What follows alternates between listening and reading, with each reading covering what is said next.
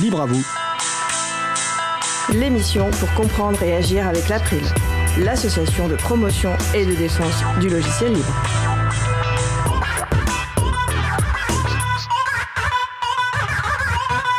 Bonjour à toutes, bonjour à tous. La science ouverte et les logiciels libres. C'est le sujet principal de l'émission du jour, avec également au programme la chronique de Jean-Christophe Becquet sur documenter les caméras de surveillance grâce à OpenStreetMap, et aussi une interview par Isabella Vanni de Mohican qui nous parlera d'organisation d'ateliers d'émancipation numérique. Nous allons parler de tout cela dans l'émission du jour. Soyez bienvenus pour cette nouvelle édition de Libre à vous, l'émission qui vous raconte les libertés informatiques proposées par l'April, l'association de promotion et de défense du logiciel libre. Je suis Frédéric Couchet, le délégué général de l'April, et c'est avec un grand plaisir que je vous retrouve en direct, vous m'avez manqué. Le site de l'émission, c'est libreavou.org. Vous pouvez trouver une page consacrée à l'émission du jour avec tous les liens et références utiles et également les moyens de nous contacter. N'hésitez pas à nous faire des retours, nous poser toutes questions. Nous sommes mardi 1er février 2022, nous diffusons direct, mais vous écoutez peut-être une rediffusion ou un podcast. Elle ne devait pas être présente aujourd'hui, mais elle remplace au pays levé notre collègue Étienne qui a un contretemps. Elle est affûtée, concentrée va réaliser l'émission du jour. C'est ma collègue Isabelle Avani. Bonjour Isabella. Bonjour Fred. Nous vous souhaitons une excellente écoute. Cause commune, la voix des possibles, 93.1 FM et en DAB+, en Ile-de-France. Partout dans le monde sur causecommune.fm et sur l'appli Cause Commune. Pour participer à notre conversation, causecommune.fm, bouton de chat, salon libre à vous texte, image, vidéo ou base de données. Sélectionné par son intérêt artistique, pédagogique, insolite, utile, Jean-Christophe Becquet nous présente une ressource sous une licence libre.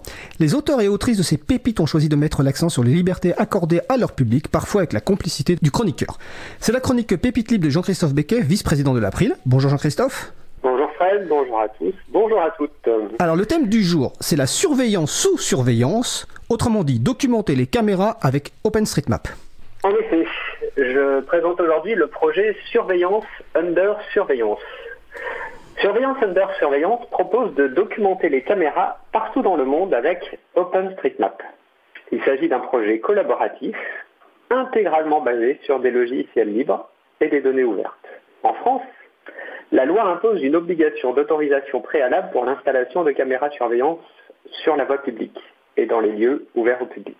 Les zones surveillées doivent également être signalées par des pancartes comportant un pictogramme représentant une caméra et les informations relatives aux droits informatiques et libertés. Cependant, il n'existe pas, à ma connaissance, de fichier open data permettant de suivre le déploiement de la vidéosurveillance au niveau national. On sait pourtant que la surveillance a un impact significatif sur les libertés individuelles.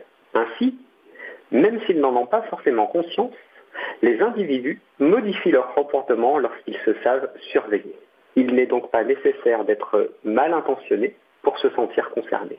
Surveillance under surveillance s'inscrit donc parmi les innombrables initiatives citoyennes qui viennent combler un manque de transparence de l'administration.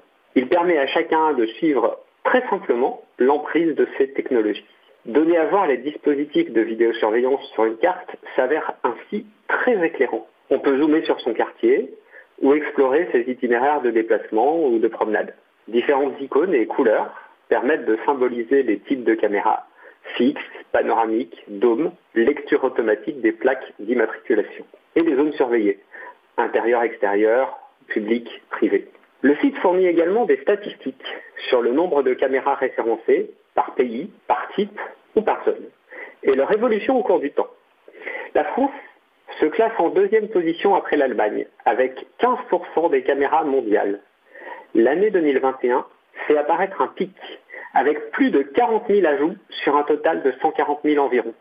On peut penser que cette évolution correspond à la somme de deux facteurs concomitants. L'augmentation très rapide du nombre de caméras installées et la présence d'une proportion de plus en plus importante de ce type d'objet dans la base OpenStreetMap. Pour ajouter une nouvelle caméra dans surveillance under surveillance, il suffit de la référencer sur OpenStreetMap. La documentation disponible sur le site détaille les attributs à utiliser pour décrire la caméra, son champ de vision, l'opérateur responsable de son exploitation, etc. La base de données est mise à jour toutes les heures. Quelques minutes de patience et votre contribution sera donc visible sur la carte. Surveillance under surveillance. Ce projet illustre l'intérêt d'une base de données libre enrichie et mise à jour à chaque instant par des millions de contributeurs dans le monde entier. Grâce à sa licence libre, OpenStreetMap permet de construire tout type de projet géographique.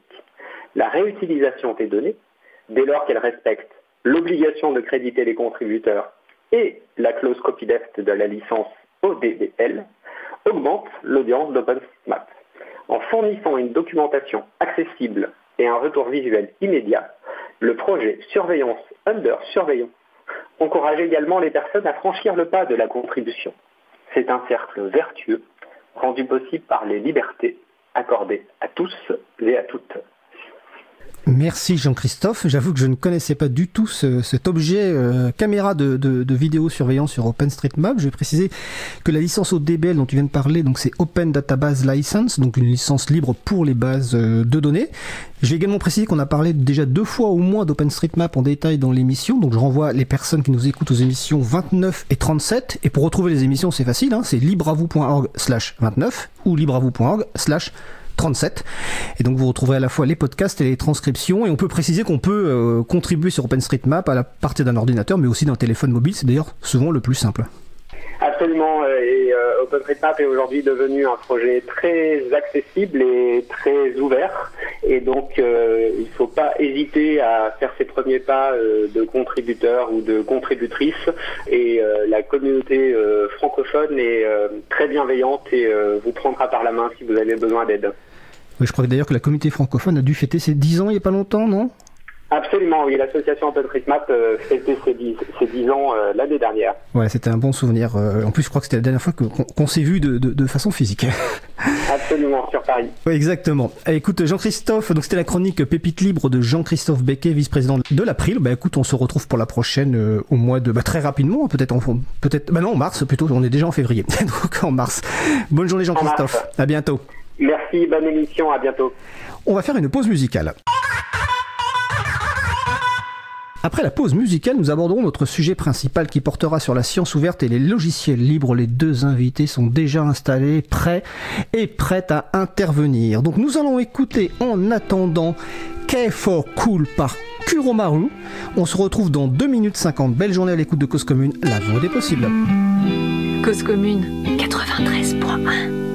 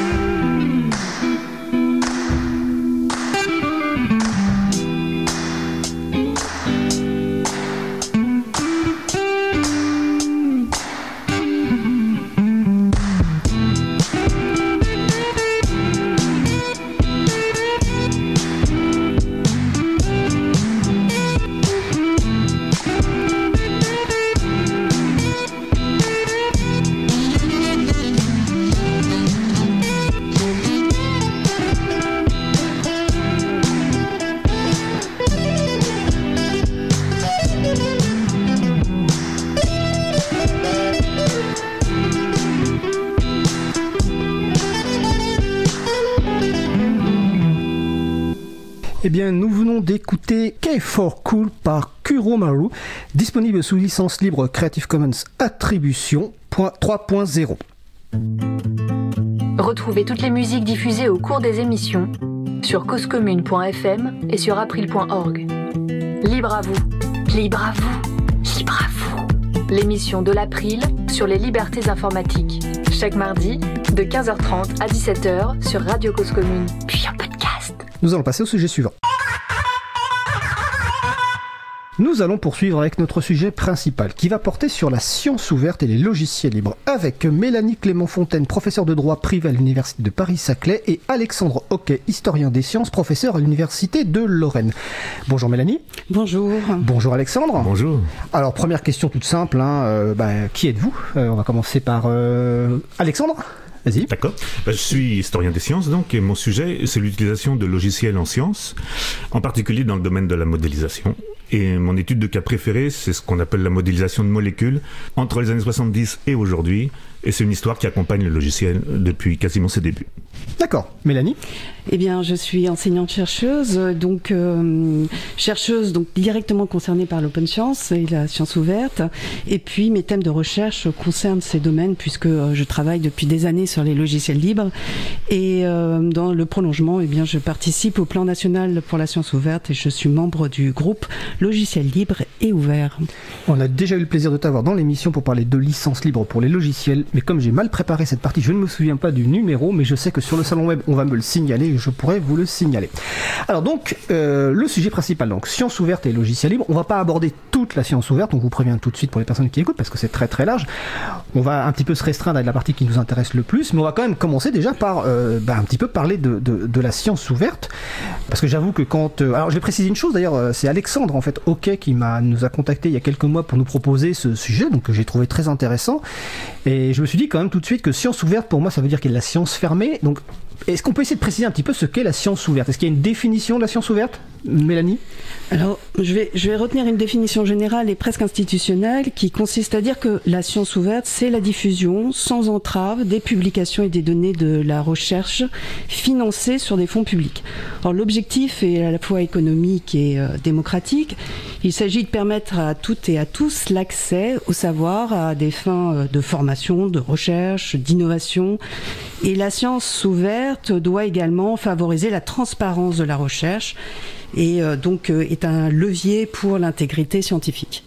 Mais alors quelque part, j'aurais envie de dire, c'est, c'est la science doit fonctionner comme ça. Donc, alors qu'en fait, c'est pas vraiment le cas. Alexandre, ok. Alors, pour, pour faire une petite historicisation Oui. de- du, du concept, c'est donc il y a une version institutionnelle, mais il y a aussi des initiatives qui datent de, de plusieurs années, voire plusieurs décennies, euh, qui viennent de la base dans certaines situations, dans certaines communautés. Par exemple, il y, a un il y avait un mécontentement, il y a toujours un mécontentement envers l'industrie de l'édition scientifique et euh, les profits qu'elle réalise. Il y a un mécontentement envers le processus même de publication, ce qui fait sa validité, le fait qu'il est relu par les pairs, c'est considéré par certains comme un processus qui est toujours un peu opaque et donc qui, demande des changements dans, dans le processus même de validation des publications, etc. Il y a des initiatives qui appellent aussi à plus d'inclusivité, comme par exemple euh, la promotion d'une science citoyenne, ce genre de choses. D'accord. Et en termes historiques, est-ce que vous pourriez positionner quelques dates dans l'histoire de la science en tout cas euh, Est-ce que c'est récent ce concept de science ouverte? Est-ce que, est-ce que ça a été lancé à un moment par une structure qui le formalise euh, Et avant qu'on parle un petit peu des avantages et peut-être aussi des, des- des limites, quelques dates peut-être pour un petit peu positionner ça dans l'histoire? Qui veut répondre?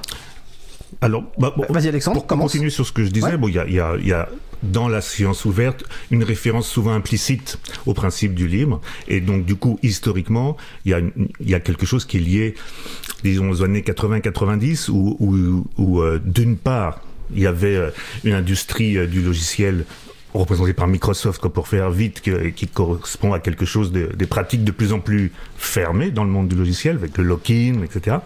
Avec quoi? Le lock-in, euh, c'est-à-dire la captation des utilisateurs, c'est une technique classique de Microsoft. Et donc, euh, euh, il y a aussi une transformation du monde académique de cette époque-là qui est très euh, néolibérale. Reagan, Thatcher, euh, encouragement de recours au brevet, à la création de start-up, et euh, particulièrement dans les sciences du vivant. Et, euh, et, et du coup, en opposition, euh, des principes du libre qui sont eux-mêmes liés à une vision de la science en réaction à cette évolution, le désintéressement, euh, l'universalisme, la mise en commun, etc. D'accord. Mélanie? Oui, alors euh, tu, tu, tu, évoquais le fait qu'il y ait de la science fermée. Oui, il y a de la science fermée parce que euh, les productions intellectuelles relèvent d'un droit de propriété intellectuelle et le propre de ce droit, c'est de créer un monopole. Donc de permettre à quiconque de, euh, qui dispose de ces droits de s'opposer à l'utilisation, la réutilisation de, ces, contenus scientifiques. Alors en, en, contrepoids, il y a eu le logiciel libre qui vient d'être évoqué, qui a donné une une autre façon d'envisager le rapport à la production intellectuelle. Et euh, à cela s'est mêlé aussi toute la politique de l'open data qui consiste à mettre à disposition les données publiques. Alors ça, c'est ancien, hein, ça, date des années 70 et ça n'a été que renforcé dans, dans le temps.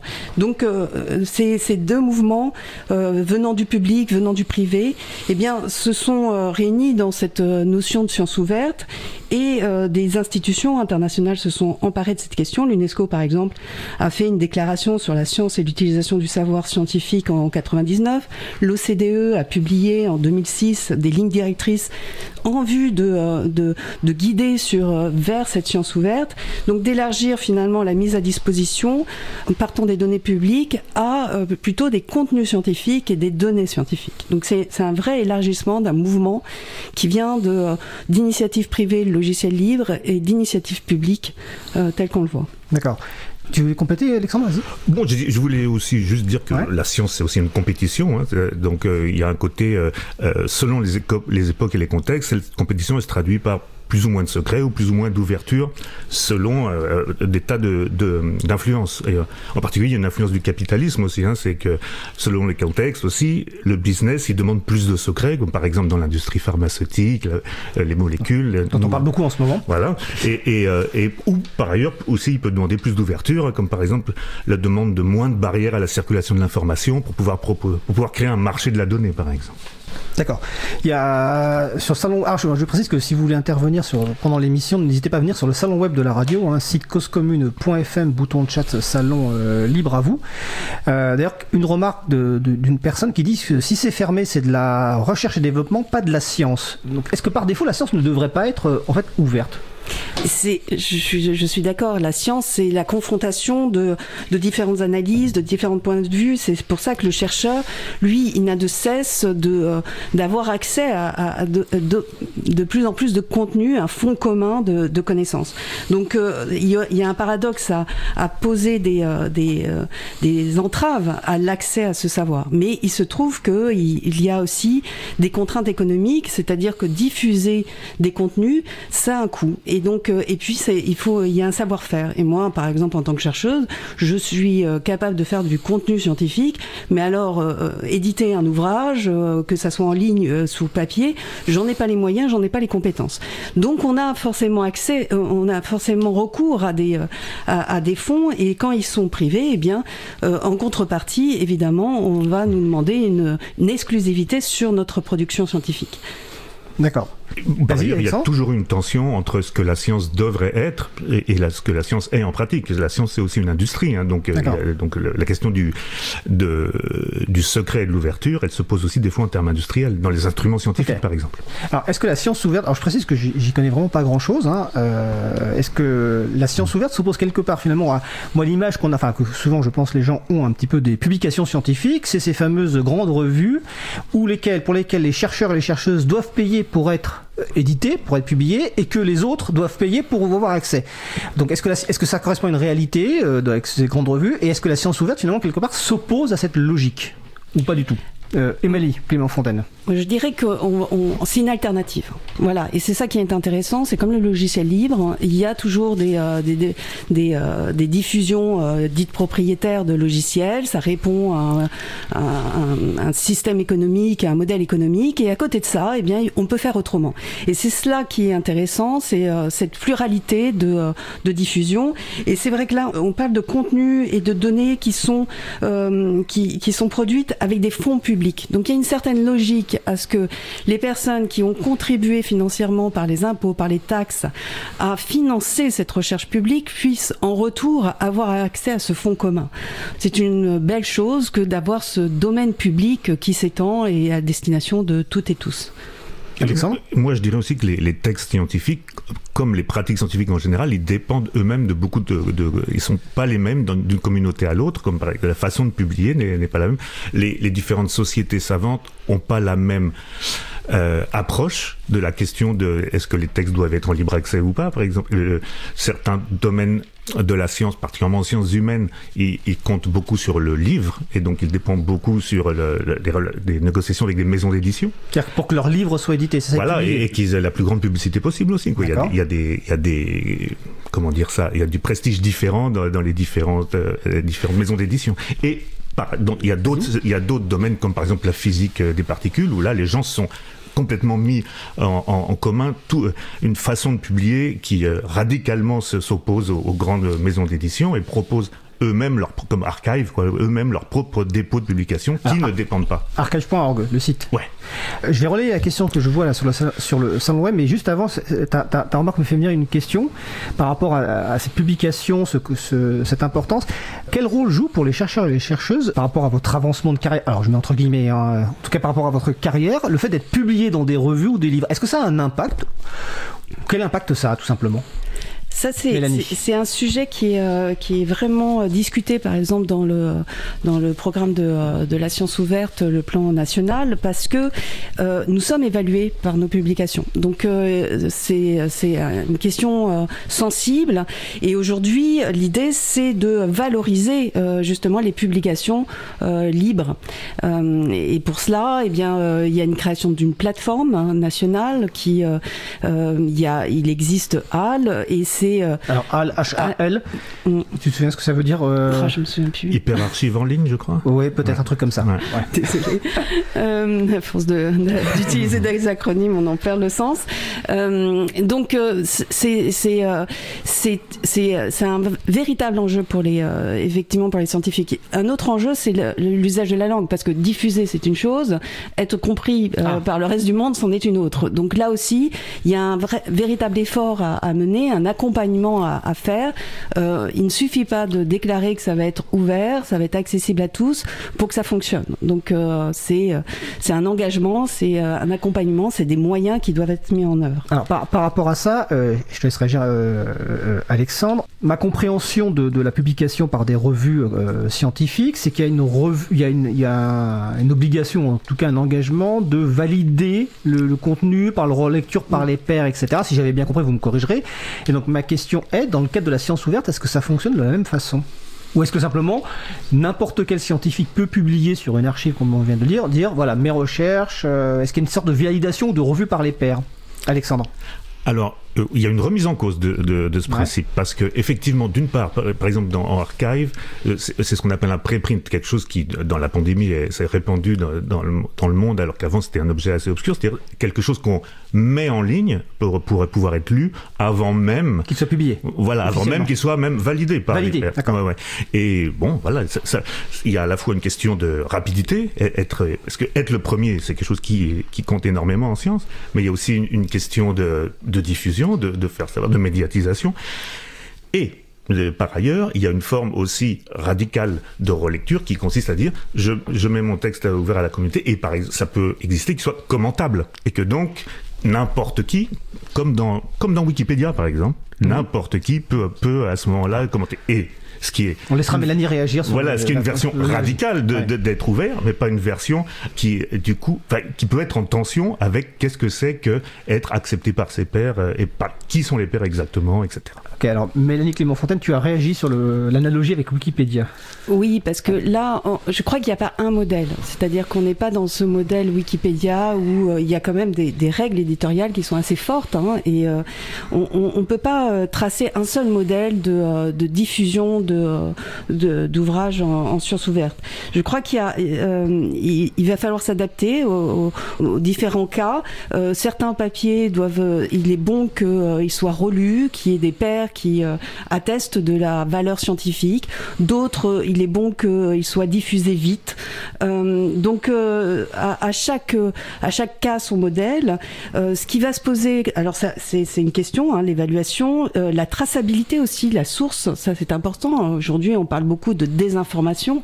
Donc, euh, il s'agit ici aussi avec la science ouverte de, de, renforcer la qualité des contenus aussi que l'on trouve en ligne. Il y a une vraie bataille culturelle, de diversité culturelle et de qualité qui, qui est derrière euh, cette, ce, mouvement de science ouverte.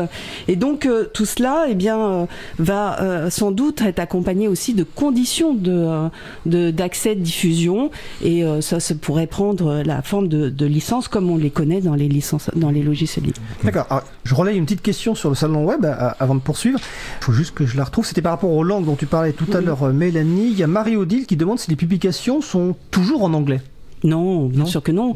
Euh, non, la, la, francophonie est encore défendue aujourd'hui, et puis d'autres langues, bien sûr. Et quand je parle de diversité, ça c'est très très important. C'est-à-dire, euh, il s'agit effectivement de rencontrer l'autre, donc de se faire comprendre, et, et, les traductions sont importantes. Mais le langage initial, la langue initiale, elle a son importance, surtout dans des domaines en sciences humaines où euh, les mots euh, n'ont pas de traduction mmh, immédiate dans d'autres langues.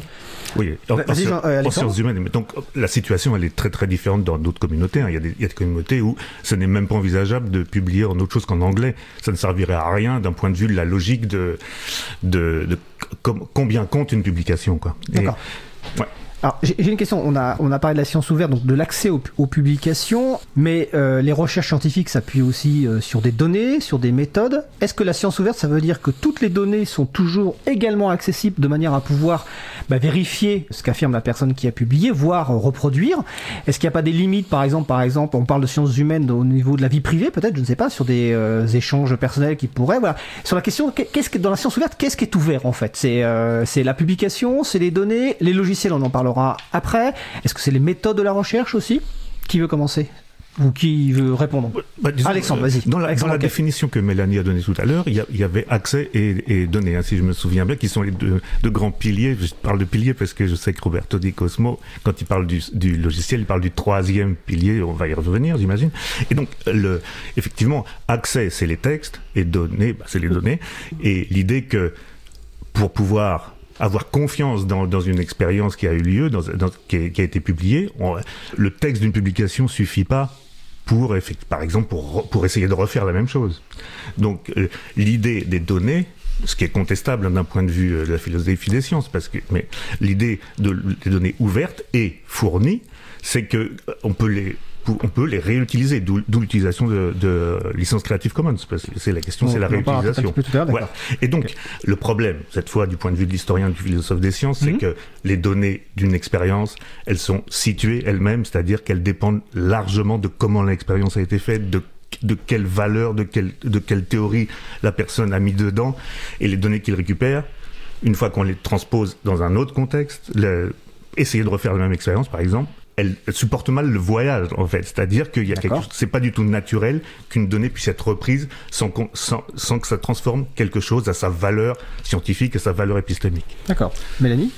Euh, la science ouverte, tout dépendra de ce qu'on en fera. Et donc, euh, si on veut que ça soit aussi un moyen de transparence de la recherche, et notamment avec des, euh, des thèmes comme la bioéthique ou l'intelligence artificielle qui vont avoir une incidence très importante dans nos sociétés, eh bien, il faut effectivement une transparence des sources. de, mais en principe, la recherche, c'est ça, c'est aussi donner ses sources. Donc, tout dépendra de la politique qu'on défend de la science ouverte. Ensuite, ça peut constituer des freins si l'on veut, mais c'est surtout des garde-fous. Il y a des, euh, des, questions telles que euh, la protection des données euh, personnelles, des données sensibles, la confidentialité, la sécurité. Il y a des intérêts commerciaux légitimes qui pourraient faire réduire, en tout cas freiner certaines mises à disposition. Eh bien, c'est cet équilibre, il est à trouver et on parle d'un principe aussi ouvert que possible et aussi fermé que nécessaire. Hmm. Voilà l'équilibre qu'on va chercher. D'accord. Alors, Quels sont en fait les, avantages de la science ouverte et l'intérêt à la fois pour les scientifiques, mais pour le public? Première question, déjà, en vous en tant que scientifique, quel avantage vous voyez à la, science ouverte? Et après, je vous poserai évidemment la question sur les freins ou et les éventuelles limites. déjà, pour vous en tant que scientifique je, l'ai dit plus tôt, c'est le dynamisme euh, intellectuel. C'est évidemment accéder à des connaissances pour, pour euh, continuer sa, sa recherche. C'est l'innovation. Euh, certains parlent d'innovation. Moi, j'aime pas tellement ce terme, mais il existe. C'est aussi un enjeu démocratique, c'est-à-dire l'accès à tout à chacun au savoir, la transparence, l'éthique. Donc, ce sont là tous les enjeux qui font que on s'engage dans ce, ce mouvement de la science ouverte. Alexandre Quay Oui, pour compléter, c'est à peu près la même chose, hein, mais pour compléter, il y a aussi l'espoir de ne plus dépendre d'une énorme industrie euh, qui est très peu populaire dans, le monde de la science, mais qui est intrinsèquement liée au monde de la science, qui est celle de l'édition scientifique, et à, laquelle on reproche beaucoup de choses. Les scientifiques reprochent beaucoup de choses. Et bon, mais pour des raisons historiques, ils y sont quand même pas complètement liés. D'accord. Alors, je poursuis ma question, après les avantages et intérêts. Euh, est-ce qu'il y a des limites ou est-ce qu'il y a des, ou des freins euh, pour la science ouverte? Freins qui peuvent être institutionnels ou autres, hein, je ne sais pas, ou limites. Est-ce que vous en voyez? Il n'y en a peut-être pas. Hein. La question est ouverte. Ah bah moi, j'en vois plein. oui, j'en ai évoqué quelques, euh, quelques-uns avec euh, justement des données qui, euh, que l'on ne va pas divulguer pour des raisons ah, diverses. Est-ce qu'il y a des freins institutionnels ou autres Alexandre, ok, visiblement tu en vois plein. Si il y a des un ou deux principaux. Moi, je dirais, si, je devais le citer, le, il y en a, je pense qu'il y en a plein. Hum. si je devais citer un, je pense qu'il y a un frein industriel. La science, c'est qui, qui, qui, dans plein de domaines, pas tous, hein, pas les mathématiques par exemple, le, qui dépend d'une industrie scientifique, hein, qui est bon, celle des instruments par exemple. Et donc, par exemple, je sais pas moi, un spectroscope de euh, résonance magnétique nucléaire, c'est quelque chose qui, c'est un instrument scientifique très courant, mais qui a aussi un énorme investissement. Ça coûte des, je dire, des centaines de milliers, voire des millions d'euros. Et c'est quelque chose qui repose sur des compagnies qui vendent ces instruments et pour qui la confiance de l'instrument est absolument pas basée sur le fait que l'instrument est transparent. Il l'est pas du tout. Et, il, y a même des secrets industriels, et etc. Par contre, la confiance, personne, enfin pas, personne, mais il y a beaucoup moins de, de contestation quant à la validité des résultats que donne un, de ces spectroscopes, par exemple. D'accord. C'est qu'il y a eu un, énorme processus d'acculturation euh, de, des scientifiques qui l'utilisent à un appareil qui, a gagné sa légitimité par un processus de, négociation entre industriels et scientifiques. Et en l'occurrence, là, la confiance, elle n'est pas du tout sur le fait qu'il est transparent, il ne l'est pas. D'accord. Mélanie, tu voulais compléter? Oui, bah, ça, rejoint la, question du financement. Euh, là, euh, la science ouverte vise les publications et les données euh, de la recherche financées par des fonds publics. Donc à partir du moment où on dépend de fonds privés, on n'est plus dans le cadre de la mm. science ouverte. Ça va être la, la, fracture et il y a beaucoup de projets qui ont un double financement. Donc là, il va y avoir des tensions nécessairement entre deux mouvements, celui de la réservation, du secret, de la propriété et celui de l'ouverture, la diffusion. D'accord. Est-ce qu'on a des chiffres ou en tout cas des, tendances sur l'évolution des publications en sens ouverte, que ce soit dans le monde ou en France, euh, sur ces dernières années? Alors, vous en retrouverez sur le site. J'ai vu qu'il y avait des liens qui avaient. Oui, alors tous, les, tous les liens qu'on citera, on va pas vous les répéter. Vous irez sur libravou.org et vous aurez la liste de tous les liens. Voilà, sur le plan national de la science ouverte, qui, euh, qui montre qu'il y a une évolution. Il y a véritablement beaucoup plus de publications en science ouverte. Et l'objectif, voilà, et l'objectif, c'est d'atteindre 100% d'ici 2030. Voilà, c'est le, le, grand, le projet. L'objectif en France ou dans le monde? En France. Ah, en Là, on parle du, euh, du, euh, plan national de la science ouverte. Donc 100% par contre sur les, sur les recherches financées sur fonds publics. Exactement. D'accord. Hmm. Tu voulais compléter, Alexandre? Non, c'est ça, c'est ça, c'est ça. D'accord. Alors je vois qu'il y a beaucoup de questions sur le salon web, en fait, sur, la partie logicielle. Donc je vous préviens, on va l'aborder. D'ailleurs, on va bientôt faire une pause musicale euh, et on abordera la partie euh, logicielle juste après. Sur cette partie introductive à la science ouverte, est-ce que vous souhaitez rajouter quelque chose avant qu'on fasse la pause musicale? On peut y revenir dans le cours de l'émission, mais le, temps avance. Ou est-ce que vous pensez qu'il y a quelque chose qu'on a que n'a pas encore dont on n'a pas encore parlé? On reviendra évidemment sur le plan dont on a parlé dans la deuxième partie de l'émission. Euh, là, sur cette introduction. Moi, je suis pressé de passer à la partie logicielle. Je sais bien, je sais bien. Il est à fond, il est dans les starting blocks. Mélanie Euh, non, bah, on, voit bien qu'il y, a eu euh, une conjonction de circonstances qui euh, sont favorables, qui a, été favorable à, l'émergence de la science ouverte et, mmh. et, le, le, lien qu'il y a avec les logiciels libres, ce qu'on développera sans doute dans la deuxième partie. Ben, on va aborder ça effectivement dans la deuxième partie. Donc en attendant, nous allons faire une courte pause musicale. Si je me souviens bien, on va aller du côté du Brésil. Nous allons écouter Ben Vido par Madame Rose, C'est la vie. On se retrouve dans 2 minutes 30. Belle journée à l'écoute de Cause Commune, la voix des possibles. Cause Commune 93.1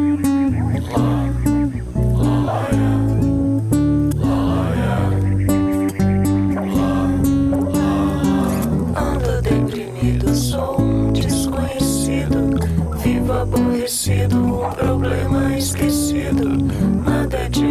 porque não terei ido. Veja o perigo, ninguém me dá abrigo.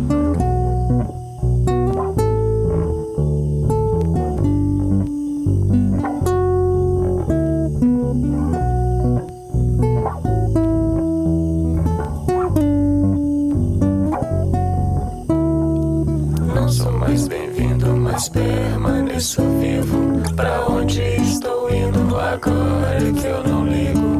Não sou mais bem-vindo, mas permaneço vivo. Pra onde estou indo agora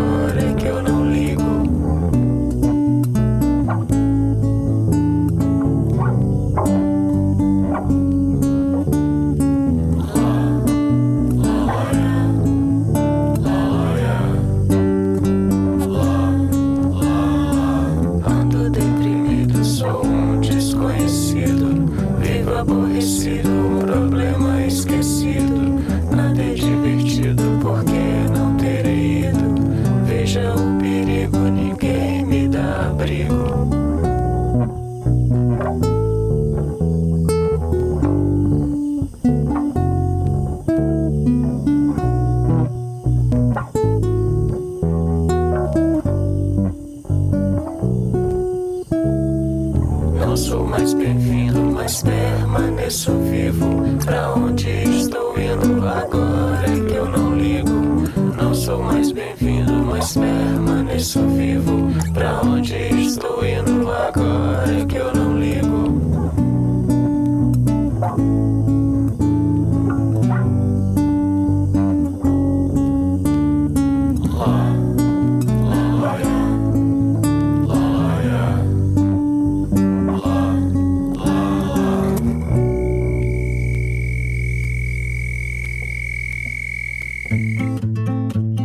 toutes les musiques diffusées au cours des émissions sur causecommune.fm et sur april.org. Libre à vous, libre à vous, libre à vous. L'émission de l'April sur les libertés informatiques. Chaque mardi, de 15h30 à 17h sur Radio Cause Commune. Nous venons d'écouter Ben Vido par Madame Rose C'est euh, disponible sous licence libre Creative Commons Attribution. Donc nous allons poursuivre notre discussion sur la science ouverte et les logiciels libres, donc avec Mélanie Clément Fontaine qui est professeure de droit privé à l'Université de Paris-Saclay et Alexandre Roquet qui est historien des sciences, professeur à l'Université de Lorraine. Donc juste avant la pause musicale, on parlait de science ouverte en général, mais notre émission est, consacrée principalement aux libertés informatiques et notamment au logiciel libre. Donc on va un petit peu maintenant aborder la question du logiciel, même si on reviendra sur le, sur le plan pour la science ouverte dont on a parlé tout à l'heure, hein, on y reviendra. Avant de relayer les questions que j'ai vues sur le salon web passé, je vous rappelle causecommune.fm, bouton de chat, salon libre à vous. Euh, Alexandre, ok. Moi, en préparant l'émission, je me suis dit, mais quels sont les logiciels utilisés, alors libre ou pas, peu importe pour l'instant, dans le monde de la science? Et je me suis dit, mais j'en ai aucune idée. Alors, c'est quoi les logiciels le monde de la science? Alors, euh, euh, puisque vous me posez la question, donc les logiciels auxquels on pense en premier, hein, quand on pense logiciels en sciences, sont les logiciels créés par les informaticiens. Donc dans, dans le domaine de l'informatique, la computer science, ils sont souvent l'objet... La science informatique. La science informatique. Et ils sont souvent l'objet lui-même de, de la recherche. C'est-à-dire que le, produire un logiciel fait partie du, du produit de, de recherche qu'a l'informaticien. Mais ça représente qu'une toute petite partie des logiciels utilisés en sciences. Par exemple, si vous êtes modélisateur du climat ou, épidémiologiste, euh, vous développez des modèles et vous créez des logiciels qui vont les transformer en calcul sur l'ordinateur.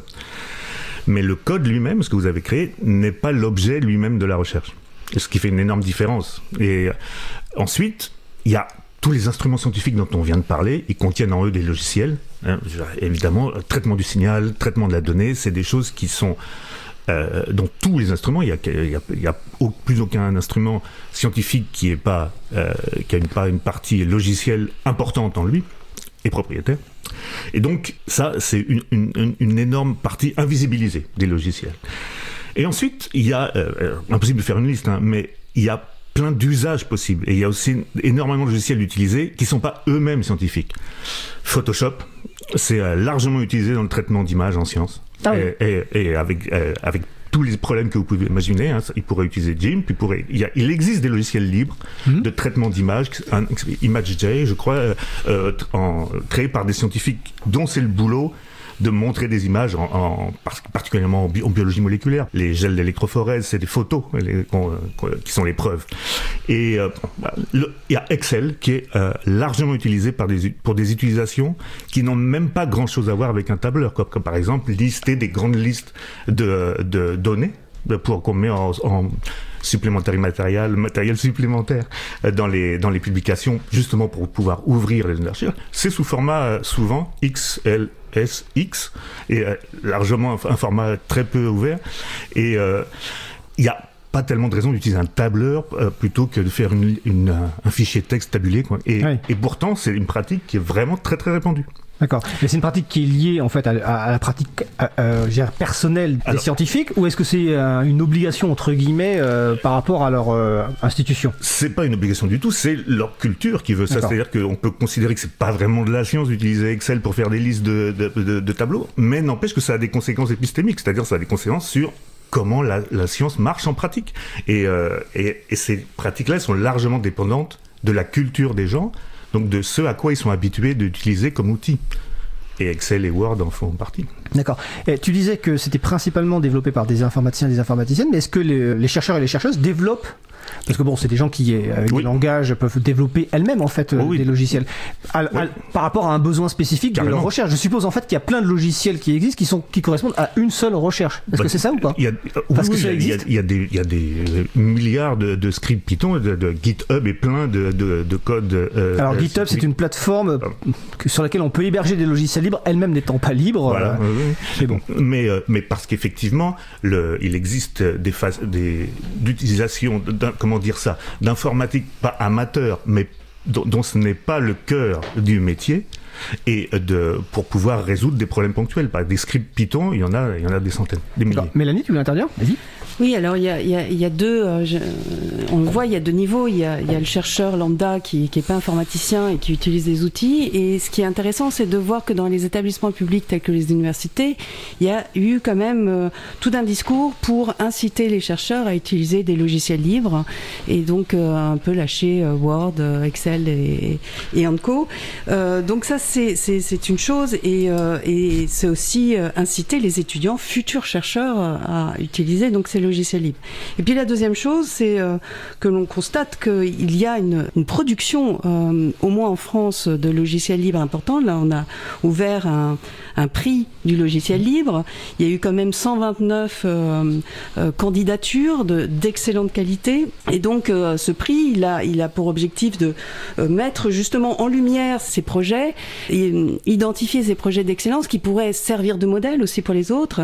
Et donc, a été euh, notamment les qualités de pertinence scientifique et technique. Ça, c'est un premier prix. Aussi, euh, la synergie communautaire autour du projet. Ça, c'est un second prix. La documentation qui paraît important. Et puis, il y a le prix suprême qui euh, réunit toutes ces qualités. C'est le quatrième prix ou le premier prix, si on veut. Il y- a aussi des. Des- juste préciser que Pardon. l'annonce des résultats sera dans quelques jours. Alors peut-être que quand le podcast sera disponible, les, les résultats seront, seront disponibles. Mais en tout cas, on les mettra évidemment en référence sur euh, libreavou.org. Et c'est le prix de la science ouverte du logiciel libre de la recherche. Euh, il y a quatre catégories, donc on mettra évidemment euh, les références. Alexandre? Oui, je voulais juste dire aussi qu'il y, a Euh, des y a tensions institutionnelles, parfois à l'intérieur même de l'université, parce qu'il y, a des fois- il y a une vraie volonté pol- politique, par exemple, de, il y a des chargés de mission de, de la science ouverte dans les universités, dont le, qui, euh, comment dire, qui encouragent effectivement à adopter le libre, disons. Mais d'un autre côté, il y a des, il y a d'autres structures dans l'université, comme euh, les, les offices juridiques, par exemple, qui ont au contraire une attitude qui parfois est, est à l'opposé du libre, qui, qui, euh, qui Tu, tu- recommande tu de voudrais dire déposer que les, les- les- experts en, en droit d'auteur veulent euh, plutôt restreindre la diffusion? Ça, se- ça se passe dans, les, dans le cas de photographie, par exemple. ouais. Photographie, mais ensuite. Mélanie est sûrement plus, plus Ouais, je- qualifiée que moi pour euh, avoir un meilleur panorama que moi de ces questions. Mais il y a des tensions à l'intérieur même des, institutions aussi. Alors, avant de parler de cet aspect-là, on va, on, va en parler, je l'oublie pas, notamment sur l'aspect licence. Je vais quand même re- relayer une question euh, euh, qui était sur le salon web donc tout à l'heure et euh, par rapport donc aux recherches qui sont qui, utilisent des logiciels. On sait que les logiciels, bah, souvent ils ont des bugs, hein. donc il peut y avoir, il doit y avoir forcément des résultats de recherche scientifique qui sont faux, non pas par rapport aux données, mais par rapport au logiciel qui est buggé. Est-ce que ça arrive souvent? Est-ce qu'on a souvent l'impression, cette impression-là après vérification? Et quelque part, est-ce que euh, d'abord je vais poser cette question Est-ce que, ça arrive souvent Ça arrive tout le temps. tout le temps Oui. D'accord. Oui, oui. Et Disons que c'est euh, la question du, du logiciel et, et de, la, de la science ouverte, c'est aussi une question d'avoir confiance dans les calculs, et c'est aussi une question. Donc c'est pour ça que la science ouverte, on l'associe euh, vraiment très souvent à la notion de, euh, de transparence, donc à la notion de reproductibilité des résultats et ce genre de choses. Et donc ces questions-là, en particulier que les, les logiciels dans les années 2020 et, ou deux- et 2010 aussi, c'est de, plus en plus la- leur complexité, c'est qu'ils font appel à, à d'autres logiciels. Il y a Ouais. des interdépendances de librairie, ça c'est quelque chose de- que les auditeurs connaissent parfaitement très bien. Et en science, ça existe aussi. C'est très difficile. De, même si vous avez publié votre euh, logiciel euh, dix ans avant pour être ouvert, bah c'est très très difficile de refaire le calcul pour des pour tas de questions de, de, de dire de de- d'interdépendance de librairie qui ont évolué entre temps par exemple. Donc ça suppose qu'il faut archiver aussi avec les données le logiciel tel qu'il a été utilisé au moment du calcul. Voilà, oui. également. Et j'imagine c'est un des euh, avantages que préconise le Roberto Di Cosmo et le software héritage, par exemple. Peut-être Mélanie est plus, plus que moi là-dessus, mais, il y a la question de pouvoir reproduire des vieux le, le, logiciels. Alors juste préciser donc que Software Heritage c'est un projet euh, de plusieurs structures dont notamment l'INRIA si je me souviens bien Roberto Di Cosmo était chercheur là-bas. L'idée c'est de faire une archive mondiale de logiciels, pas forcément logiciels libres. On a invité Roberto Di Cosmo dans Libre à vous, donc vous y allez sur libreavou.org et vous cherchez le moteur de recherche Roberto Di Cosmo et vous trouverez. Sinon on mettra le numéro de l'émission ici. Oui, tu voulais compléter ou c'est non, c'est- effectivement quelqu'un qui est aussi un acteur bien connu dans le monde du livre. Oui, tout à fait, oui. j'imagine. Oui, tout à fait. Et- On Euh, peut Mélanie ajouter que c'est un des, euh, des défis du, euh, du groupe de logiciels libres de, du plan national de la recherche qui va devenir un, un collège, c'est cet archivage justement des logiciels. Et, On va en et parler. ouais. voilà. Alors l'émission avec Roberto Di Cosmo Software Heritage, c'est l'émission numéro 13. Alors je vous rappelle, sur le nouveau site web de, Libre à vous, vous faites libreavou.org slash le numéro de l'émission, donc slash 13, et vous retrouvez le podcast et la transcription. Et comme c'est une émission que ça fait longtemps qu'on l'a faite, le numéro 13, sachant qu'on est à 130 aujourd'hui, je pense qu'on va réinviter un moment Roberto euh, pour avoir un petit peu euh, une mise à jour de savoir où, euh, où on en est. Tout à l'heure, Alexandre, tu parlais des, des services juridiques euh, des instituts de recherche et autres, et j'avais l'impression que tu avais envie d'en dire beaucoup de mal, mais on, je vais pas te relancer là-dessus. Mais par contre, j'aimerais bien avoir l'avis de, de, de Mélanie sur le sujet. Quelle est justement la, la... parce que c'est vrai qu'on a un peu dans l'idée, peut-être que du côté des services juridiques, on aurait plutôt envie d'essayer de conserver les droits d'auteur, etc. et autres, de contrôler pour euh, essayer d'en faire un maximum de fric quelque part. Est-ce que ça, c'est toujours comme ça ou pas du tout? Ou c'est une image totalement fausse que j'ai Comment ça fonctionne? Bah, Ça dépend où on se trouve. On est, Ouais. on, euh, quand on est dans des établissements publics, oui, il y a, il y a une question de valorisation. On connaît ce modèle. En fait, c'est une question de formation. Si vous avez un service juridique qui est formé, qui est constitué de juristes qui n'ont pas été sensibilisés à ces questions, ils appliquent leur modèle de valorisation.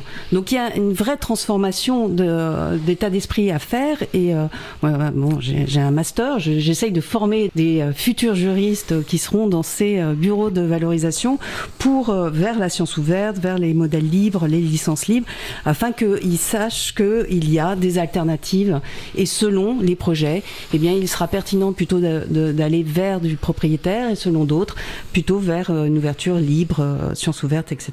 Mais en tout cas, d'un point de vue logiciel, dans le concept de science ouverte, le fait que ce soit du logiciel libre, c'est, enfin, je pas une obligation parce que je suis, suis pas sûr qu'il y ait une définition. Mais est-ce que c'est un- une- si une obligation quelque part pour que ça rentre dans le mécanisme de science ouverte Le fait que s'il y a des logiciels, ils doivent forcément être libérés sous une licence libre. Est-ce que ça rentre dans les critères de science ouverte? C'est-à-dire que Les, les logiciels, alors les logiciels, ce sont donc euh, euh, sont compris maintenant dans les données publiques. Alors c'est la, la la loi de fait ce 2016, choix. Voilà, c'est la, la- la France a fait ce choix. numérique. Euh, c'est pas un choix imposé par euh, l'Union européenne. La, directive de 2019 laisse le choix aux États de décider que les, les programmes d'ordinateur, les, les codes sources sont, sont des données publiques. En France, c'est le choix qui a été fait. Donc, en tant que données publiques, elles doivent être diffusées et elles doivent être, euh, on doit pouvoir les réutiliser. Donc, a priori, euh, si euh, c'est produit euh, par un établissement public, eh bien, ce, c'est, ce sont des logiciels euh, en- qui suivent la science ouverte et donc des logiciels libres. D'accord. Alexandre? Moi, je, moi, je dirais aussi qu'il y a, qu'il y a une, cette fois, dans, il y a- au moins dans la rhétorique, mais, en tout, mais aussi dans les, dans les pratiques liées à des normes des, des scientifiques, il y a une référence diffuse au principe du libre, avec l'idée que si par exemple un code source doit être ouvert pour qu'il soit transparent, donc pour qu'il soit reproductible, donc qu'on ait des meilleures pratiques scientifiques. Mais bon, déjà, c'est plus compliqué que ça. Hein. Il suffit pas qu'un code source soit transparent pour, euh, pour que ce soit reproductible. Mais il y a, je dirais, peu de conscience des quatre libertés ou euh, euh, ce genre de, de références classiques Rappelle-nous les quatre libre. libertés du logiciel libre. Moi, en, je- en- en- en quatre mots. hein. Moi, je crois que toi, tu connais mieux que moi. Oui, mais c'est hein. toi l'intervenant, c'est pas moi. D'accord. Bah, disons, pour moi, le plus important, c'est que il y a un côté, il y a la première que les, c'est-à-dire celle que le, le- par exemple dans le cas des articles, que le texte soit ouvert à tous, c'est quelque chose qui est, euh, c'est comme ça que beaucoup de gens le comprennent.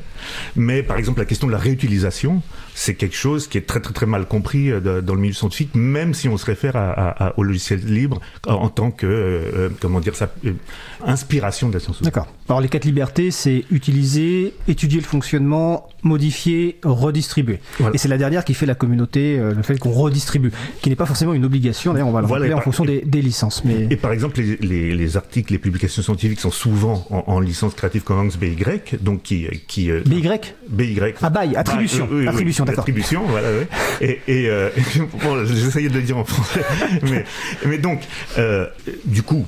C'est quelque, chose qui est, euh, tout le monde est content parce qu'on peut euh, lire le- le- l'article, mais personne ne se rend compte, par exemple, qu'on pourrait très bien euh, euh, copier-coller des morceaux d'articles, de plusieurs articles en, en- en- sous cette licence, et en faire un article. Et que, Oui. et que ça paraît délirant même, euh, mais c'est quelque chose qui est en tension avec des normes, par exemple, de qu'est-ce que c'est que le plagiat. Ah, ça veut dire que alors, la question est intéressante parce que je vais laisser d'ailleurs Mélanie réagir là-dessus. Ça, ça veut dire que tu supposes ou en tout cas tu, tu sous-entends que du point de vue du scientifique, ce genre de licence pourrait encourager effectivement un sort de plagiat entre guillemets, quelque chose qui n'est pas forcément super bien vu dans le monde scientifique. C'est ça? Et je laisse Mélanie réagir derrière. Oui, mais sauf que ça dépend des communautés, encore Ouais. une fois, mais que le plagiat, c'est une norme qui vient de la littérature, pas de la science. Par exemple, en, science, ce qui compte, c'est le premier à publier. Donc vous pouvez faire publier la même chose ensuite. Vous êtes le deuxième, donc euh, ça compte pas. Mélanie Euh, oui, en fait, je, crois que là, il faut euh, faire attention. C'est-à-dire que la science ouverte, c'est euh, rendre facile l'accès, l'interopérabilité, et la réutilisation. Mais réutilisation, ça ne veut pas dire que on va puiser et puis on va en faire, on va faire ça à sa sauce. Sur l'écrit, on n'est pas dans le logiciel. C'est-à-dire que y a même même les logiciels, il y a cette question d'attribution, c'est-à-dire citer sa source, citer ce qu'on emprunte pour attribuer à la bonne personne euh, l'extrait. Et donc euh, euh, dans l'écrit, mais on va retrouver la même chose, c'est-à-dire que si on récupère une phrase, un paragraphe, eh bien il y a des guillemets, c'est une convention. On cite sa source, on, dit qui a écrit cela avant, et on peut très bien intégrer effectivement ces extraits dans un autre développement. Alors, je vais juste préciser que quand, tu parlais tout, que quand tu parlais tout à l'heure, Alexandre, de la, la licence Creative Commons attribution, le attribution veut exactement dire ce que veut dire Mélanie. Bien sûr. C'est qu'on cite. Après, il y a d'autres licences libres. Dans les musiques qu'on a diffusées aujourd'hui, certaines sont sous licence libre at- attribution. C'est d'ailleurs pour ça qu'on attribue, on parle de ça, Bien on sûr. met les liens, etc. Bien sûr. Alors, le temps passe super vite. Il nous reste encore un petit peu 10 minutes euh, et quelques, euh, mais vous rassurez-vous. On reviendra un petit peu sur le logiciel si on a besoin, mais je voudrais quand même qu'on avance pour être sûr qu'on aborde tous les points qu'on avait prévus, parce que notamment Mélanie a, a- a- a cité euh, deux choses, hein, ou plusieurs choses, mais notamment le plan de la science ouverte, donc 2021-2024, dont on se rappelle l'objectif, hein, 100% de sciences ouvertes pour les, recherches publiées sur fonds publics. Et tu as parlé aussi, ou peut-être que tu n'as pas encore parlé, mais je vais le citer, le comité pour la science ouverte dont tu fais partie et dont l'un des co-présidents est d'ailleurs Roberto Di Cosmo. L'autre est François Pellegrini, qui est euh, chercheur à l'université de Bordeaux et membre du comité, du collège de la CNIL notamment. Alors, c'est quoi ce plan national de la science ouverte et c'est quoi ce comité pour la science ouverte? Quelles sont les relations? Mélanie Alors, ce, plan national pour la science ouverte, c'est euh, une démarche de la France de euh, s'inscrire euh, activement dans la science ouverte, donc de donner aussi sa vision de ce que devra être la science ouverte. Il faut savoir que la France est, est prise dans un mouvement européen. L'Union européenne est- s'est engagée dans son programme à promouvoir la science ouverte. C'est un mouvement mondial. Les autres États, il y a des accords multilatéraux en science ouverte. Et donc la France, elle, a voulu se positionner et donc pour cela a créé euh, ce plan national en 2018 pour euh, accompagner ce, mouvement. Et euh, là, on est à la deuxième phase, c'est le deuxième plan national pour la science ouverte qui couvre la période 2021-2024 et qui vise à généraliser les pratiques de la science ouverte, à partager et ouvrir les données de la recherche. Et donc a été ajouté dans ce programme la promotion des codes sources produits par la recherche. Donc initialement, euh, ce, euh, ce comité euh, national, il était composé il est composé encore de quatre collèges. Un collège euh, concernant les données de la recherche, un deuxième sur les compétences et la formation, un troisième sur les publications et enfin le collège européen et international. Et là, euh, le groupe de travail euh, auquel je participe, eh bien, va être transformé en un collège euh, intitulé Code source et logiciels, parce que on le voit finalement, les logiciels ont une place essentielle dans la, science ouverte en tant qu'outil et puis en tant que simplement objet de cette recherche. D'accord. Tu voulais réagir, Alexandre ou... Non, ça, ça me paraît une- une excellente définition. D'accord. Et donc le prix dont on parlait tout à l'heure, de la science ouverte, du logiciel et de la recherche, c'est ce comité qui est en charge de, de, de, faire le choix? Alors c'est ce groupe qui, Ce euh, groupe, ce ouais. groupe qui a, qui, a- qui a créé ce, ce prix, euh, ces prix parce qu'ils sont ils sont quatre. C'est une initiative qui va être reconduite tous les ans, qui va être suivie par le collège, avec cette idée vraiment de de mettre la lumière sur des beaux projets qui montrent le dynamisme de euh, qu'il y a dans, dans dans ce domaine et qui donnent exemple aussi pour euh, d'autres projets. Et puis par ailleurs, euh, ces derniers jours, là, ces, euh, ces derniers mois, en janvier et février, a été, euh, ont été organisés des ateliers où on a invité en fait euh, euh, les personnes à nous dire les points sur lesquels il leur semble important de, euh, de travailler. Et donc c'est euh, nous on a une feuille de route euh, au sein du collège euh, du, euh, code source et euh, du logiciel libre. Et évidemment c'est euh, ces informations qui vont être euh, euh, présentées le 3 février prochain dans le cadre des Journées européennes de la science ouverte. Eh bien toutes ces, ces données vont nous indiquer finalement que- quels sont les ateliers sur lesquels on va plancher plus encore. D'accord. Alors ça donne l'occasion, mais on- n'a pas fini de, de préciser. Donc les journées européennes de la science ouverte, hein, euh, initialement devaient avoir lieu en présentiel complète euh, à Paris. Donc la plupart des intervenants et intervenantes seront à Paris, mais ce sera diffusé en, distanciel donc sur le site. euh, vous retrouverez les références sur libreavou.org et notamment il y a des conférences le vendredi 4 et le samedi euh, 5 février. Alors beaucoup de choses peut-être en anglais. Je ne sais pas s'il y aura des interventions en français. Je, nous dit que oui. Et ça va couvrir beaucoup de sujets. Il y a une partie logicielle, il y a évidemment une grosse partie, je suppose, sur, autour effectivement de- autour des médicaments, des pandémies, etc. Donc euh, je pense qu'il y a Roberto Di Cosmo ou peut-être François Pellegrini qui doivent intervenir. Est-ce que toi, Mélanie, tu interviens? Euh, non, Non, c'est pas prévu. Ok. Donc en tout cas, n'hésitez pas. euh, c'est visible en ligne parce que je sais pas si les vidéos seront disponibles après. Je suppose. crois que c'est. je- Et ouais. je pense aussi qu'il y a une, tra- une traduction simultanée pour ce qui est en anglais. pour les Ah, il y a une traduction- Je, ah, je d'accord. crois. Ah, Ça a ça, été comme qui- ça les autres années, je crois. Ah, J'ai une question. Alors, euh, je pense que c'est pour toi, Mélanie. Attendez. Est-ce alors, c'est sur le salon web. hein, je vous rappelle donc euh, site causecommune.fm, bouton de chat, salon libre à vous. N'hésitez pas à venir. Il nous reste quelques minutes. Donc, c'est une question. Est-ce que je lis le texto la question. Est-ce que les délires marketing basés sur la science entre guillemets pendant la pandémie de Covid de Covid 19 a une influence sur le travail du comité pour la science ouverte? Alors je sais pas de quel délire marketing il s'agit. Euh, La propagande, apparemment. Alors, je sais pas exactement de laquelle il Oui. parle, mais Je ne sais pas Alors j'encourage donc euh, la personne Shinobi qui a, a C'est trop précisé éventuellement c'est trop vaste. Voilà, c'est ça. En tout Ce qui est certain, c'est Ouais, que euh, tous les débats qu'on a sur la désinformation euh, motivent à encourager la science ouverte. Parce que par science ouverte, on entend quand même euh, la diffusion de travaux de qualité. Donc c'est pas parce que euh, c'est de libre accès et euh, on, encourage les, les chercheurs à, publier directement leur, euh, leur recherche que cette recherche est de mauvaise qualité. C'est une recherche faite par des, des personnes qui passent du temps, qui, qui confrontent leur travail avec d'autres. Et donc ça, c'est, je pense que dans ce contexte-là, en tout cas, c'est euh, extrêmement important.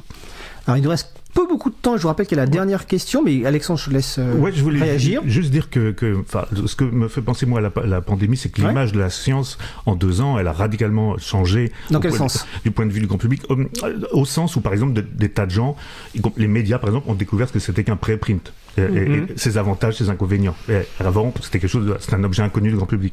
Il y a aussi euh, quelque chose de, qui s'est radicalement passé au point de vue d'une ouverture de la science, qui est l'apparition de plateformes quelques années avant, mais elles sont vraiment développées là pendant la pandémie, de plateformes qui critiquent les articles scientifiques. C'est- c'est- c'est- comme Pupir, c'est une Pupir, P-U-B-P-E-E-R, c'est une plateforme qui, grosso modo, c'est un forum web où chaque fil de discussion est en fait un article identifié par son identifiant unique et les gens euh, commentent le, par exemple l'article de, le fameux article de Didier Raoult en mois de mars euh, 2000, euh, il va y a deux ans. Euh, je m'étais dit qu'on arrivait à faire une, une émission sur la science ouverte sans prononcer ce nom. Vas-y, fais Bon, ce c'est effectivement un épisode euh, un- important Effectivement, parce que, tu as raison, ouais. parce que euh, du coup, il est, cet article a été critiqué de- par des de tas d'horizons différents, D'accord. Statistiques, éthiques, etc. Euh, Pas simplement une communauté. Et d'autre part, le plus pire, c'est quelque chose qui a fait tomber des têtes. euh, Par exemple, la manipulation d'images sous Photoshop, qui est donc une utilisation Ah oui. de, de- de logiciels classiques et euh, euh, comment dire qui peut aller de la simple embellissement jusqu'à une, une fraude manifeste. Le, le- c'est quelque chose. Des, des tas d'articles scientifiques sont tombés euh, parce que des gens ont, ont repéré des retouches d'images sur euh, parce que c'est devenu faisable Oui. pour un amateur de, de voir ce genre de choses. Et donc, par exemple, au CNRS, des, des, des- des têtes sont tombées. Donc, le, au CNRS, ils ont pas une bonne image au point de vue science ouverte de ce que représente cette plateforme. J'imagine. Voilà. C'est une forme radicale d'être ouvert, D'accord. qui est critiquable, hein, parce que comme euh, ça peut être, mais alors n'importe qui peut dire n'importe quoi, peut, peut être, comment dire, se venger de quelqu'un, par exemple, etc. Un peu comme dans Wikipédia aussi. D'accord. je, je vois bien que t'a- t'aimes beaucoup l'analogie Wikipédia. Oui.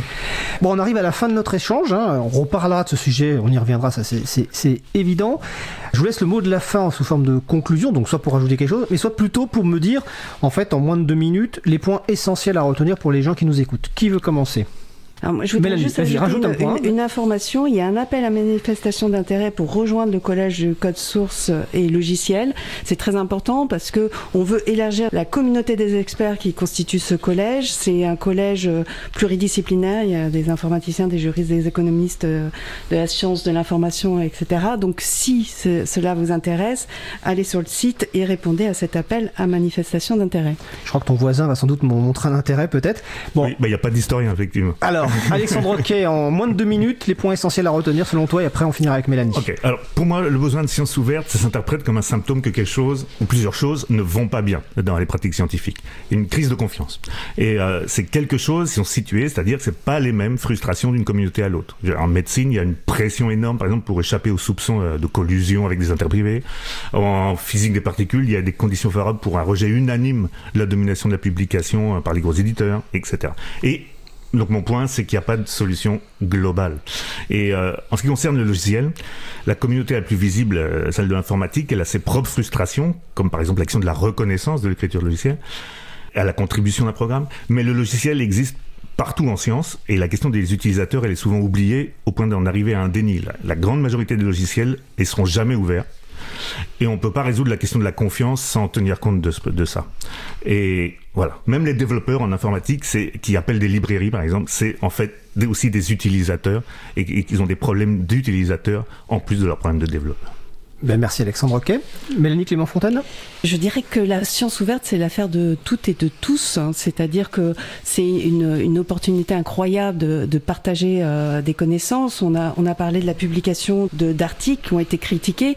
Il faut euh, penser aussi en, en tant que recherche, c'est-à-dire que quand on publie, ce sont des hypothèses qui sont mises à débat, mais à débat constructif. C'est-à-dire qu'on on va se répondre, on va euh, ensemble former former euh, une, œuvre hum, qui évolutive, collective, et à l'image finalement des logiciels libres. Bah écoute, merci pour cette belle conclusion. Donc c'était euh, Mélanie Clément-Fontaine, professeure de droit privé à l'Université de Paris-Saclay, Alexandre Hockey, historien des sciences, professeur à l'Université de Lorraine. Je vous rappelle donc que ce week-end en ligne, il y a les journées européennes de la science ouverte. Nous mettrons sur le site libravou.org toutes les références qui ont été citées. Donc ne vous inquiétez pas, vous allez sur libravou.org, vous retrouverez tout. Je vous souhaite bah, écoutez, de belles fins de journée. Merci, Merci. votre invitation. Et on va passer, euh, on va faire une pause musicale, excusez-moi. Après la pause musicale, nous entendrons la chronique de d'Isabella Vanni qui échangera avec Mohican sur l'organisation d'ateliers euh, d'émancipation euh, numérique. Euh, En attendant, nous allons écouter un groupe français que nous aimons beaucoup. Le titre s'appelle L'air de rien. Le groupe s'appelle Zincaro. On se retrouve dans 4, mi- euh, 4 minutes 20. Belle journée à l'écoute de Cause Commune, la voix des possibles.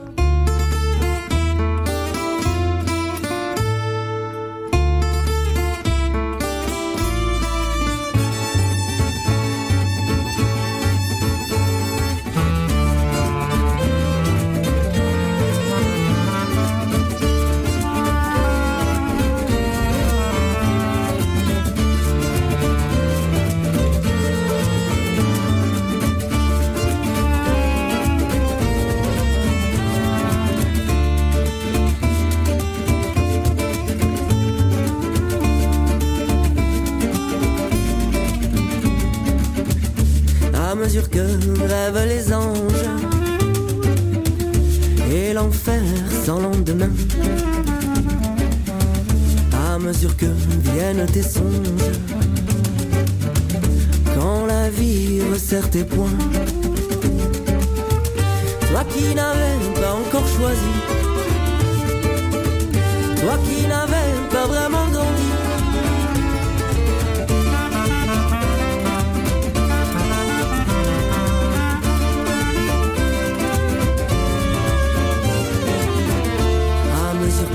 Saigne le monde. Calme et tranquille, tu restes là. Sans armure comme la Joconde. Le sang de la terre caresse tes bras. Toi qui n'avais pas encore choisi. Toi qui n'avais pas vraiment grandi.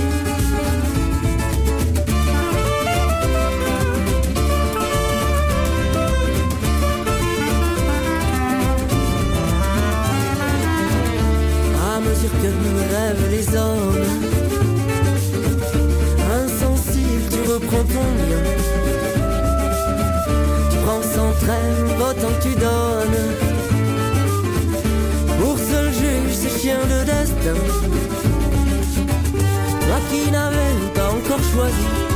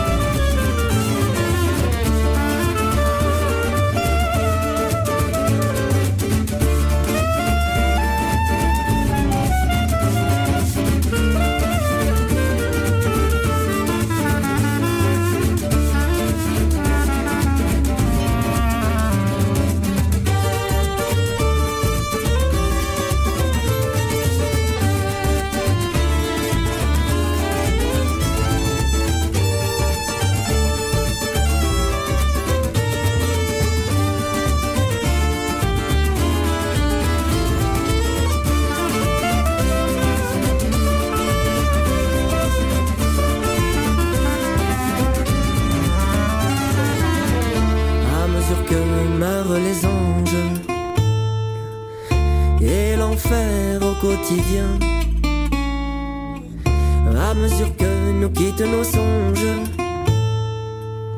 quand la vie dessert tes poings,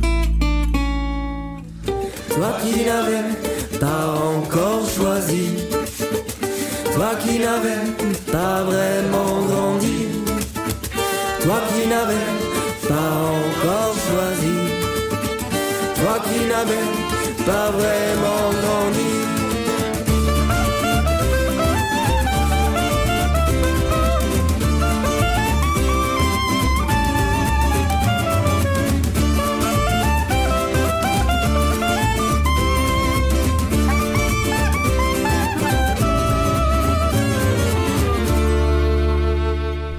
d'écouter L'air de rien par Zincaro, disponible sous licence libre Creative Commons se partage dans les mêmes conditions. Je précise que ce titre a terminé deuxième de l'élection 2021 de Zik Libre en Bib. Donc ce site de musique plus ou moins libre choisi par des médiathèques et le site a une nouvelle version en cours de mise en place.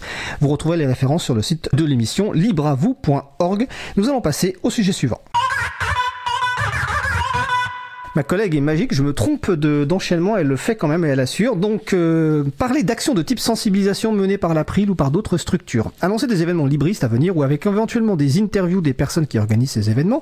C'est la chronique Le Libre fait sa com de ma collègue Isabella Vanier, qui est coordinatrice vie associative et responsable projet à l'April. Le thème du jour, organiser des ateliers d'émancipation numérique avec notre invité Mohican de l'association Libérons nos ordis. Je vous passe la parole. Merci Fred. Mohican tient un blog Liberto Nordi qui donne des conseils pratiques et propose des tutoriels pour aider les personnes à libérer leur informatique. Le blog s'adresse principalement aux débutants et débutantes de l'informatique libre, mais il y a aussi certains billets qui s'adressent à des personnes qui s'y connaissent déjà et qui sont à la recherche de ressources et conseils pour faire découvrir à leur tour les logiciels libres et leurs enjeux à leur entourage. C'est le cas d'un billet que Mohican a publié tout récemment et qui donne justement des conseils sur comment organiser des ateliers d'émancipation numérique. Le billet est plutôt long et articulé. On va essayer aujourd'hui de vous en présenter quelques points essentiels pour vous donner l'envie ensuite d'aller le lire en entier. Bonjour Mohican. Bonjour à tout le monde. Super, j'ai eu- eu- il y a eu- un- petit blanc, j'ai eu peur, mais tout va bien. Merci d'être là avec nous. Je te propose de commencer euh, avec un gros classique, une courte présentation euh, personnelle. À toi la parole. Voilà, donc Mohican, ça fait depuis 2005 que je, tiens ce blog, Liberton Nordi. Voilà, donc c'est d'abord euh, le fruit de ma propre expérience euh, d'avoir aidé autour de moi des gens à, s'émanciper, donc à passer à Linux ou à d'autres logiciels libres. Voilà, et puis petit à petit, donc euh, c'est à disposition de tout le monde pour soit faire soi-même des, changements, soit aider d'autres à adopter ces solutions alternatives. Merci pour, euh, pour cette présentation. Ça, c'est pour, c'est pour le blog. Et, voilà. Et, et en ce qui concerne l'association, donc euh, elle s'est structurée essentiellement justement pour faire des ateliers, d'une part, ou pour aider d'autres structures à, à passer au logiciel libre. Donc, on, on disait que le billet que tu as récemment publié, qui a attiré mon attention, donc organiser des ateliers d'émancipation numérique, bah, une question assez, euh, assez simple. Qu'est-ce que c'est? Un atelier d'émancipation numérique Comment tu le définirais À qui s'adresse Quels sont les objectifs? Donc déjà, c'est des ateliers grand public. Euh, la grande différence avec un atelier informatique plus classique, c'est que là, euh, non seulement on va manipuler, on va peut-être installer des applications, on va apprendre à s'en servir, mais il y a aussi euh, une volonté donc de sensibiliser aux logiciels libres et aux services éthiques. Voilà. Et donc on fait les deux en même temps, c'est-à-dire à la fois quelque chose de pratique et d'utile, et en même temps on explique pourquoi euh, on fait intervenir à ce niveau-là des logiciels libres, en quoi ils vont justement permettre de répondre à, ces problématiques. Quels sont Est-ce que tu peux nous faire des exemples concrets euh, d'ateliers d'émancipation euh, numérique organisés par, euh, par ton association? Alors déjà c'est assez différent si on fait un atelier ponctuel où il n'y aura pas de suite, donc juste euh, une fois des gens qui viennent et, qui, repartent, ou alors si on fait une série, une d'ateliers où il va y avoir un suivi, donc c'est les mêmes personnes plus ou moins qui vont revenir de soit de jour en jour ou de semaine en semaine. Euh, voilà, donc si on fait un atelier ponctuel, euh, là on va essayer quelque chose qui va être immédiatement utile, un bénéfice immédiat pour les gens qui viennent. Donc on va faire quelque chose d'assez simple. En général, euh, ça va être soit sécuriser sa navigation web, changer de navigateur, prendre Firefox notamment, mettre un bloqueur de et changer de moteur de recherche. Donc là, déjà, les gens, ils verront plus de publicité dans leur navigation web et pour eux, ça va être un, un progrès immédiat, perceptible, palpable. Voilà, l'autre atelier ponctuel qu'on fait souvent, c'est installer euh, Blocada, qui est un bloqueur de pub et de tracker euh, pour les smartphones, donc qui, euh, qui va agir sur l'ensemble des applications du smartphone, aussi en évitant qu'elle diffuse de la publicité ou qu'elle vous traque. Et ça, c'est pour des ateliers ponctuels, tu disais, un bénéfice euh, immédiat. Donc, il faut que les personnes puissent euh, mettre en pratique tout de suite, qui, qui retournent chez elles euh, avec euh, les changements euh, euh, effectués. Et un exemple, par exemple, de séries d'ateliers pour lesquels euh, il faut un peu plus de temps? Alors les séries, ça permet de, balayer euh, plus d'applications ou plus de logiciels. Voilà, donc on peut, on peut aller plus loin que, que ce que j'ai présenté là. On peut s'intéresser aux messageries instantanées, on peut s'intéresser aux, aux applications de, de navigation géographique. Le exemple. changement de boîte, de boîte de messagerie aussi, c'est quelque chose qui intéresse beaucoup les personnes. Tu, tu en parles dans ton blog et là aussi, peut-être qu'il faut un peu plus, euh, un peu plus de temps. D'après ton expérience, Voilà, oui, il oui. faut plus de temps parce que d'abord il faut faire un choix parce que le, le choix est pas forcément c'est pas nous qui allons l'imposer. Donc euh, on va présenter plusieurs alternatives et les, gens vont faire leur choix. Euh, voilà. Et ensuite il peut y avoir des choses un peu plus complexes comme euh, retransférer ces, ces messages de son ancienne boîte euh, vers la nouvelle pendant un- une période de transition par exemple. Et d'après ton expérience, quelles sont les conditions qui facilitent la réalisation des objectifs euh, dont, dont tu as parlé, c'est-à-dire à la fois une sensibilisation envers les logiciels libres et la satisfaction de, besoins concrets c'est quoi qui marche, qui fait si que tout ça arrive? Donc, ce qui est important, c'est de répondre à un besoin du public.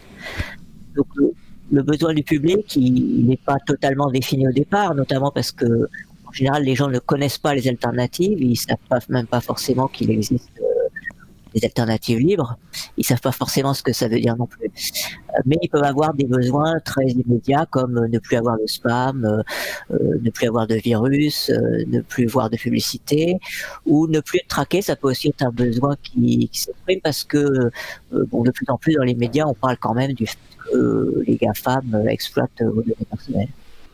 Et quelles sont, mer- merci, et quelles sont par contre les erreurs à, à ne pas faire? Qu'est-ce qu'il faut prendre en compte pour, euh, pour éviter qu'il y, ait- qu'il y ait un couac?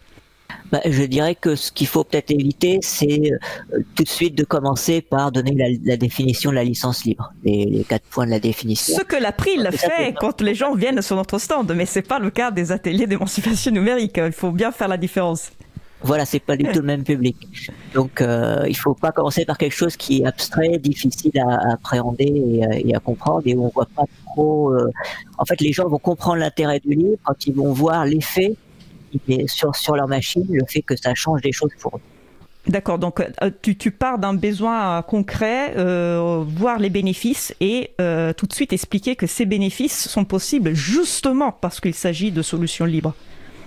Et quels libre sont- et éthique. Oui. Et J'insiste sur le, le fait éthique parce qu'en fait, euh, bah, de plus en plus, on a recours à des services Internet, euh, sur le mail, mais en fait, la plupart des applis, elles, elles- elles se basent sur des services Internet. Et donc, le libre ne suffit pas. En fait, c'est peut-être que ces applis utilisent euh, des logiciels libres, mais ça ne suffit pas. Il faut encore faut-il que le service soit rendu par un fournisseur qui est éthique et qui, euh, qui donc assure qu'il ne va pas euh, exploiter les données des gens. Et c'est le cas, par exemple, des, des, des organismes qui font partie du collectif euh, Chatons, donc hébergeurs euh, éthiques, qui s'engagent sur, euh, euh, qui ont signé une charte où s'engagent effectivement à ne pas exploiter les données personnelles. Quelles sont les réactions des, des personnes qui participent à, cette- à cette- à ces ateliers? Tu as dit qu'il s'agit de, de personnes débutantes. Comment ils réagissent? Ils sont, ils sont inquiets, ils se relaxent un moment pendant l'atelier, ils sont contents à la fin, ils t'écrivent, ils te recontactent. Alors, donc c'est des ateliers collectifs. Donc, c'est déjà ce qui est intéressant, c'est que euh, tout le groupe euh, va faire la même chose en même temps. Donc, ça permet aussi aux gens de, de s'entraider entre eux. Et bien sûr, le- les animateurs euh, viennent, viennent voir où ils en sont, les, les aider. Donc, c'est le fait que ça soit une démarche collective, c'est important. Du coup, la, la personne, même, même si elle rentre chez elle après, euh, elle sait qu'elle n'est pas la seule à avoir fait ce choix, à avoir euh, installé ces applications. Ça, c'est le point important. Voilà. Et après, euh, bien sûr, on, on laisse nos, nos coordonnées. Et si parfois des gens nous, nous recontactent pour aller plus loin, par exemple, ils demandent des conseils sur, oh, bah, maintenant on a fait ça, donc on voudrait euh, faire quelque chose de plus. Voilà. C'est vrai que le, le ce qu'on appelle l'accompagnement après-vente, entre, entre guillemets, est, est, important. Il ne faut pas que la personne se sente seule, d'autant plus que, comme tu l'expliques bien dans ton billet, ça me, ça me, ça me fait sourire à, à, chaque fois. Un nouveau logiciel installé, c'est normalement le, le suspect numéro un s'il y a un souci sur sa machine.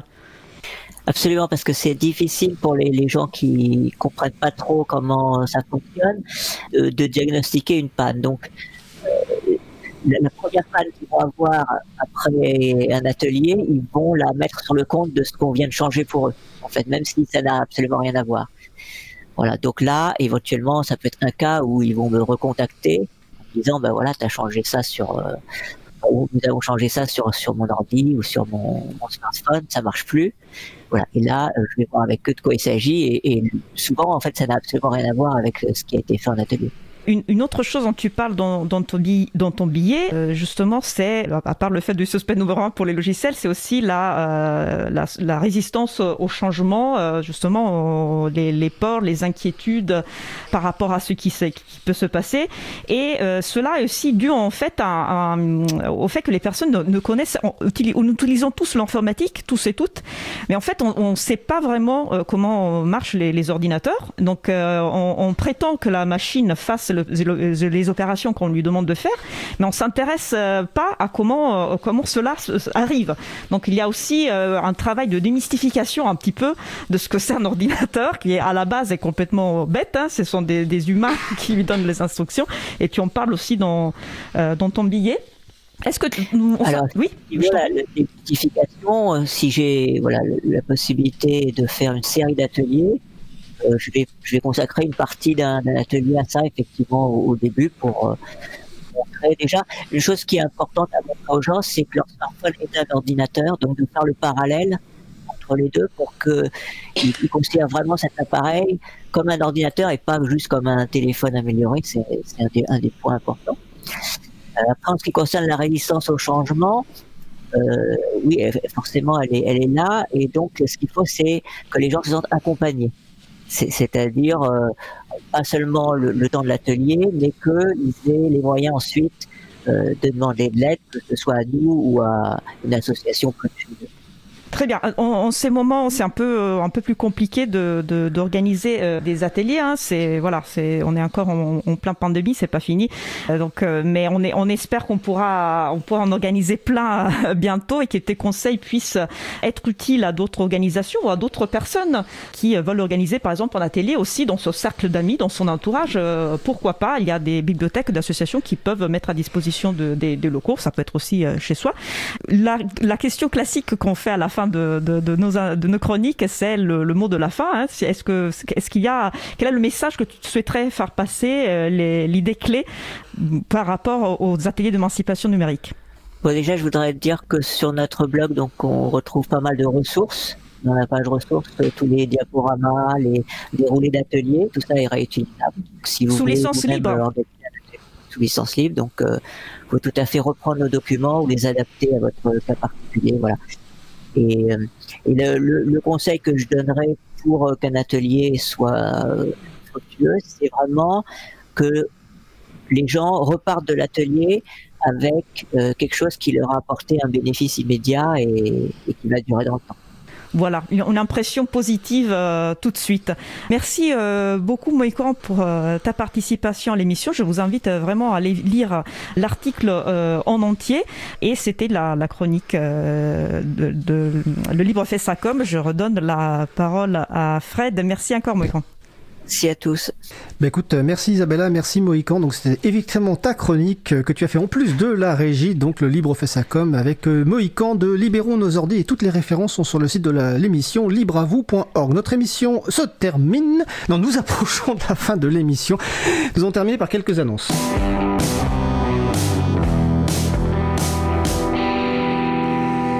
Alors, des annonces rapides. Mohican a dit qu'un smartphone est un ordinateur. Et effectivement, et pourquoi je dis ça Tout simplement parce que le Sénat actuellement étudie une proposition de loi visant à encourager l'usage du contrôle parental sur certains équipements et services vendus en France et permettant d'accéder à Internet. En gros, les smartphones, les ordinateurs, les téléconnectés, etc. Et sans qu'il soit ici question de discuter du fond de la proposition de loi, sa rédaction actuelle pourrait laisser craindre des atteintes à certaines libertés informatiques des consommateurs et consommatrices, notamment la possibilité de vendre ou d'acheter des ordinateurs sans système d'exploitation. Donc nous avons transmis des propositions d'amendements que vous retrouverez sur notre site april.org. En mars, on espère qu'il y aura plein d'événements en présentiel, et notamment pour le Libre en Fête autour du 20 mars. Découvrez le logiciel libre partout en France. Les dates retenues pour l'édition 2022 sont du 5 mars au dimanche 3 avril. Le site c'est libre-en-fête.net. Vous pouvez inscrire vos événements ou retrouver vos événements, et s'ils ne sont pas lieu en présentiel, ils auront lieu sans doute en distanciel, mais on espère quand même qu'il y en aura en présentiel. Le pôle d'expertise logiciel, libre d'Etalab euh, que nous avons reçu récemment dans, l'émission fait une permanence en ligne euh, chaque lundi de 16h à 17h pour répondre à toutes les questions. La première a eu lieu ben, ce lundi, enfin hier, euh, lundi 31 janvier. C'est ouvert à toute personne intéressée et les membres du pôle répondent aux questions. Vous retrouverez les références pareil sur libravou.org pour rejoindre ce pôle, euh, ce- cette permanence du pôle d'expertise logiciel libre d'Etalab, donc chaque lundi de 16h à 17h. Et vous retrouverez évidemment sur le site de l'agenda du libre, donc agendadulibre.org, tous les événements libristes en cours. Notre émission se termine. Je remercie les personnes qui ont participé à l'émission du jour. Jean-Christophe Becquet, Mélanie Clément Fontaine, Alexandre Hockey, euh, Isabella Vanni, Monique Can, aux manettes de la régie aujourd'hui. Isabella qui a été multitâche. Merci également à l'équipe qui s'occupe de la post-production des podcasts. Samuel Aubert, Elodie Daniel Giraudon, Languin. Bénévole à l'April, Olivier Grieco, le directeur d'antenne de la radio. Merci aussi à Quentin Gibaud, bé- bénévole à l'April, qui découpe le podcast complet en podcast individuel par sujet.